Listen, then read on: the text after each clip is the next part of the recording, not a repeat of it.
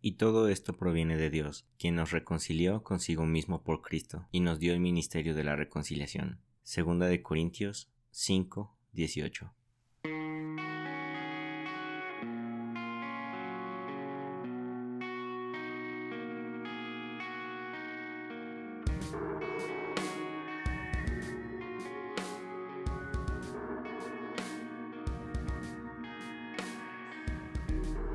Hola, hola, ¿qué tal? ¿Cómo están amigos? Gracias por escuchar este nuevo episodio de, el podcast El Búnker. Estoy emocionado de estar de vuelta con ustedes. No hay muchos anuncios, creo que solamente avisarles que terminando esta serie de pecado voy a compartir ya el primer episodio de la primera entrevista de el segmento Credo Crónicas de un plantador en donde platico acerca con acerca de plantación con otros pastores que han que han plantado iglesias tanto en México como, como fuera del país. Y la idea es que este segmento pueda ayudarles a todas esas personas que tienen en mente plantar una iglesia o que están plantando una iglesia y que pueda darles algunas herramientas, que pueda, ah, no sé, darles nuevas perspectivas o incluso responder algunas preguntas las cuestiones o como la, la parte más práctica eh, va a estar únicamente de forma exclusiva para, para Patreon. Digámoslo así, la entrevista más personal, más histórica, va a estar abierta para todas las personas que escuchen el búnker. Va a estar saliendo pues eh, ocasionalmente aquí el episodio y los últimos que serán 15, 20 minutos de la entrevista, esos van a estar únicamente para, para Patreon. Y pues bueno, si a ti te interesa este tema y si te gustaría poder compartir conmigo tus dudas y que juntos podamos preguntarle a otros expertos de, de este tema o personas con más experiencia, pues yo te animo que puedas unirte a esta comunidad en Patreon Puedes buscarme como Rick Santiago y todo lo que tú vas a estar contribuyendo allí es exclusivamente para la plantación de la iglesia Credo en la ciudad de Puebla, que es en la cual mi esposa y yo estamos trabajando. Entonces te animo mucho que puedas unirte para que juntos podamos aprender, para que juntos podamos compartir dudas y experiencias y también para que puedas unirte a este proyecto a la distancia. En serio, muchas gracias y bueno, vamos a continuar con la serie de, pecado.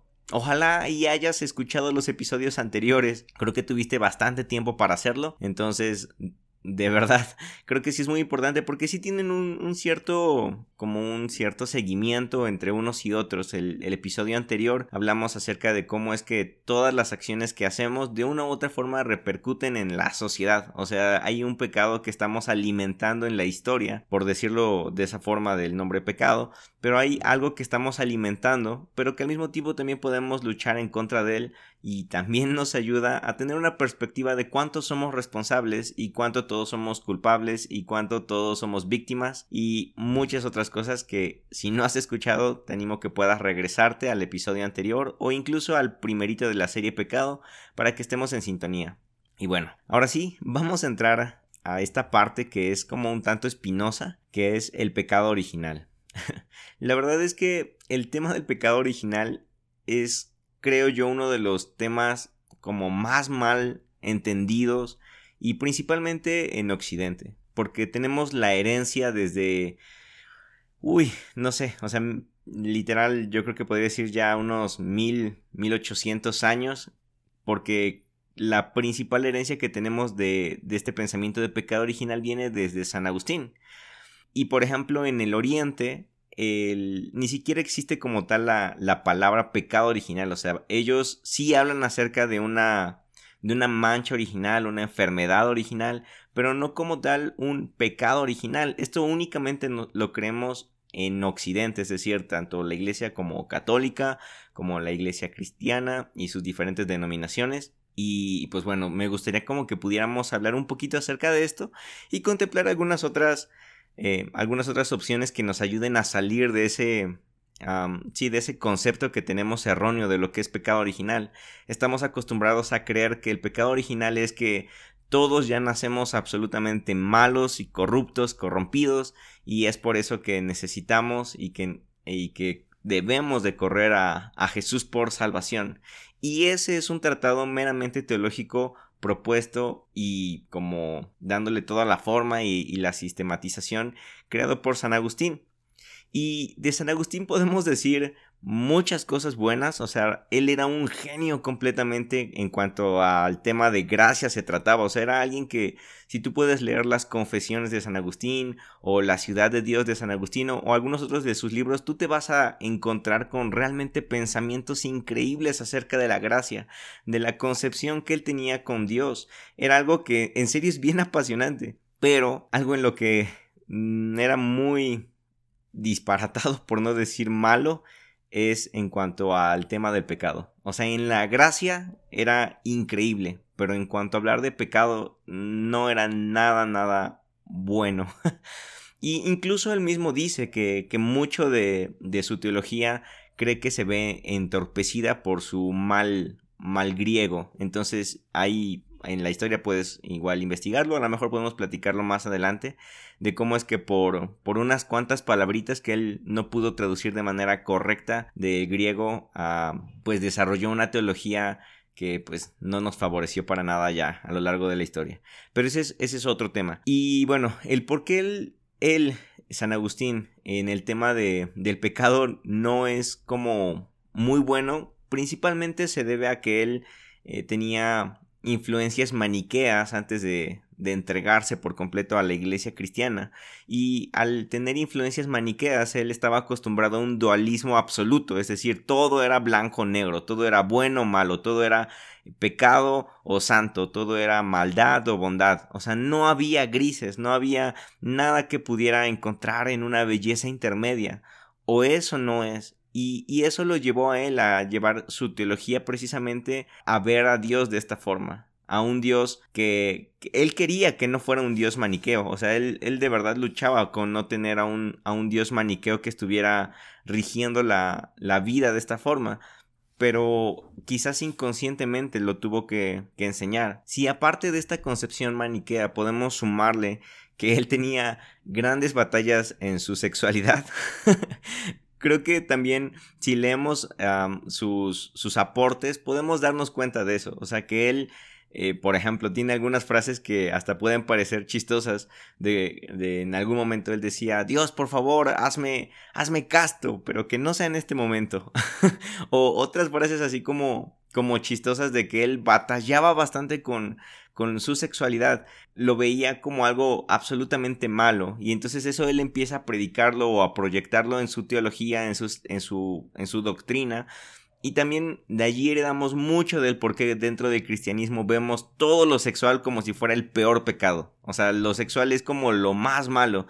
Vemos más mal a alguien que a lo mejor adulteró que alguien que le robó a una viejita o alguien que secuestró a una familia, aún así como que es más escandaloso, no quiero poner una escala de, de cuál es peor y cuál es mejor, ni nada de eso, pero digamos que es más escandaloso siempre los, los pecados sexuales y mucho de eso sigue siendo herencia también de San Agustín, porque él se enfocó mucho en, demostrarnos cómo es que la sexualidad es como el principal estorbo dentro de nuestra relación con Dios. Y bueno, entonces si sumamos por un lado su dualismo maniqueo y por otro lado sumamos también su gran problema con la sexualidad que él tenía, entonces como resultado tenemos gran parte de esa teología de un Dios que solamente está juzgando, un Dios que está aferrado a cuidar nuestra sexualidad y que está observado y, metido hasta las, hasta las recámaras, decían eh, en la iglesia medieval, ¿no? Que metía sus narices hasta tu cama para observarte y poderte juzgar de la forma correcta.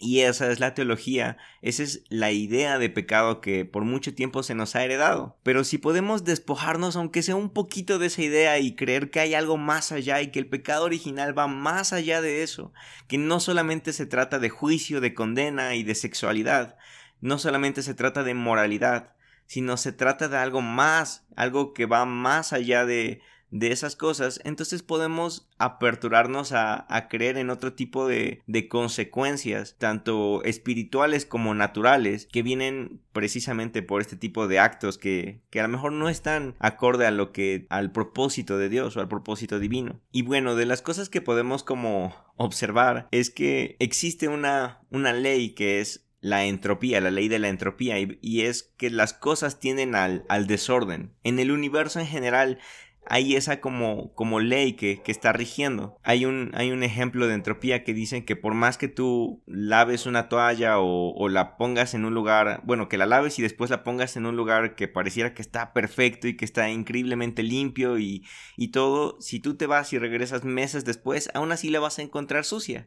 Porque hay una ley de entropía que hace que las cosas tiendan al desorden, tiendan a, lo, pues sí, a la suciedad, a lo negativo. Y yo creo que hay una especie de, de ley de entropía moral. Y esto ya es como una cuestión un poco más mía. Pero yo sí creo que a lo largo de la historia podemos darnos cuenta como una entropía moral o como hay una tendencia, una pequeña tendencia a cada vez ver más lo, lo, malo como algo bueno y a lo bueno lo llamamos malo, como, como dicen romanos. Igual como, como yo les, les hablaba en el, en el primer episodio de Pecado. No sé por qué razón esos perros están aullando tan feo. Ok, decidí mejor pausarlo y ya se calmaron un poco los perros, entonces vamos a continuar. Estábamos hablando acerca de, de la entropía moral y de cómo es que pareciera o, o yo creo que hay una cierta tendencia en, en, cuanto a que las cosas moralmente o la sociedad moralmente está como, o, como que inclinándose más hacia lo negativo que hacia lo positivo. Y bueno, yo creo que mucho de esto tiene que ver precisamente por esa, esa mancha o, o esa enfermedad que tenemos de forma original. Y yo creo que principalmente tiene que ver con, con algo que nos ejemplifica los, los primeros dos capítulos del Génesis, que es como una, uh, no sé, como una especie de, de resumen de la historia universal, porque pues ya después de esos capítulos ya se empieza a centrar el Génesis un poco más en, el pueblo de Israel, o, bueno, en la historia del pueblo de Israel, y como que se olvida un poco de, del resto de, la humanidad. Pero los primeros dos capítulos, uh, digamos que hablan un poco o, o, o nos orientan un poco más a través de un poema o de forma mítica, a través de leyenda, como tú lo como tú lo quieras leer, pero nos habla un poco más acerca de la historia universal de la raza humana.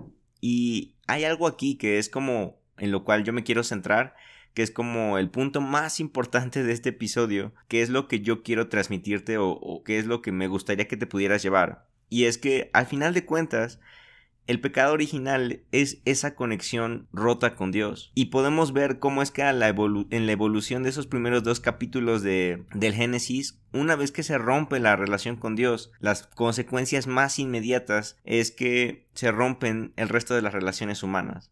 Va de nuevo porque creo que sí me hice bolas. Una vez rota la relación con Dios, podemos ver cómo es que lo siguiente en romperse son las relaciones humanas. Y esa es la historia del pecado original. Esas son las consecuencias del pecado original. Podemos ver cómo es que en los primeros dos capítulos, después de la, de la caída de Adán y Eva, lo siguiente que pasa es la, la ruptura de la relación de Caín y Abel, es decir, una ruptura fraternal como consecuencia de, del pecado, como consecuencia de romper una relación con Dios. Después de la ruptura fraternal vemos una ruptura a lo mejor como degenerada, depravada o, o sexual, que es esos versículos como tan míticos y tan raros, en donde dice que, que, los hijos de Dios se acostaron con los hijos de los hombres y dieron a los gigantes o los Nephilim y esas cosas, de una u otra forma está hablando acerca de, de una corrupción o de una ruptura en cuanto a las relaciones sexuales por consecuencia de una ruptura en la relación con Dios.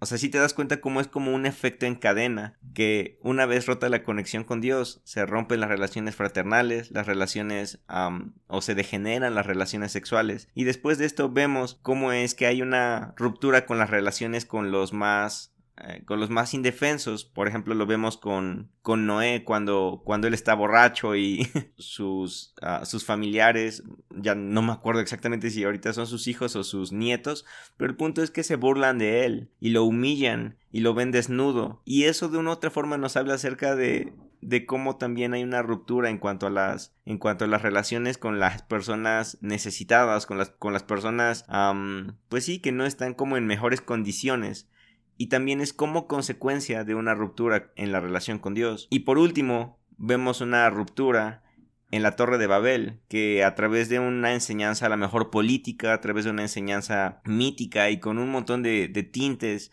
históricos y otras cosas, pero nos está enseñando o ejemplificando cómo es que todo eso termina en una ruptura por el resto de la sociedad, por el resto de culturas, de razas, de todo lo que quedaba se termina dividiendo. Entonces, Podemos resumirlo de esa forma. Una vez rota la relación del hombre con Dios, se van a romper el resto de relaciones. Y eso aplícalo para tu vida. Si tú dices, ¿por qué me estoy peleando tanto últimamente con mi esposa? ¿O por qué me está costando trabajo llevarme bien con mis amigos o con mis compañeros de trabajo? ¿O con mi familia? ¿O, con, o por qué me cuesta trabajo, no sé, relacionarme con desconocidos o cosas así? Muy probablemente a lo mejor tienes que revisar primero tu relación con Dios, porque la consecuencia del pecado original es la ruptura en la relación con Dios. Y una vez rota esa relación, todas las demás se van a ir rompiendo en cadena. Yo sé que a lo mejor tú esperabas como un estudio gran a, a gran profundidad de lo que es el pecado original, pero al menos en este episodio no es mi intención profundizar exactamente en, qué es el pecado original y cómo eso afecta teológicamente y luego eso que tiene que ver con, que Jesús haya hecho hombre y esas cosas. En mi intención en este episodio no es esa. Mi intención solamente es poderte mostrar la importancia de nuestra relación con Dios y cómo es que eso repercute en el resto de nuestras relaciones como consecuencia de un pecado original. Esa es la enseñanza de este episodio. Ojalá puedas quedarte con ella. Gracias y eso es todo. Dios con ustedes.